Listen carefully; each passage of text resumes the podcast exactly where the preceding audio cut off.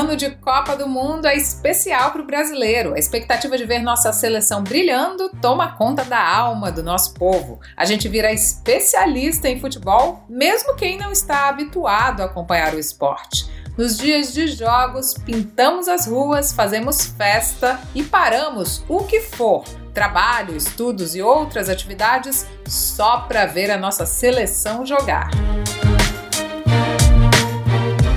Na Austrália, a história é um pouco diferente. O país acompanha as Copas do Mundo sem muito alarde, de forma mais discreta, mas reconhecendo a importância e a grandeza do evento. Mas, como bons brasileiros, mesmo do outro lado do mundo, já estamos em clima de Copa, da Copa do Catar de 2022. Aproveitando então essa vibração, vamos mostrar para você a presença brasileira no futebol australiano. O futebol brasileiro tem mais influência na Austrália do que podemos imaginar.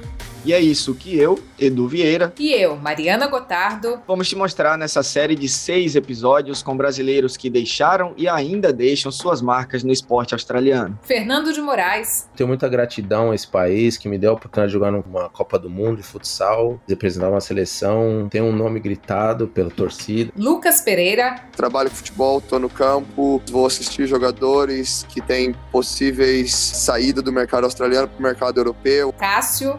Imagina eu jogando no Flamengo, já tomei pedrada na cabeça, já perdi pênalti de final. Quando eu vim jogar aqui na Austrália em 2007, eu vi os meninos antes dos jogos se tremendo todo. Achava aquela cena um pouco engraçada, que a torcida aqui ela não vai, né? Bobô.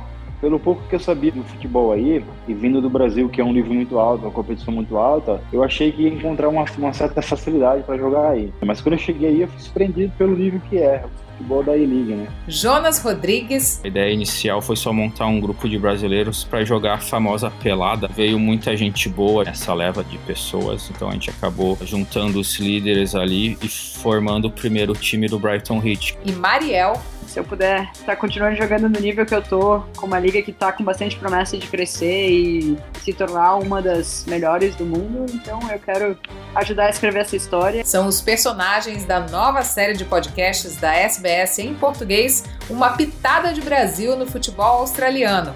E vão nos falar sobre suas contribuições para o desenvolvimento do esporte no país.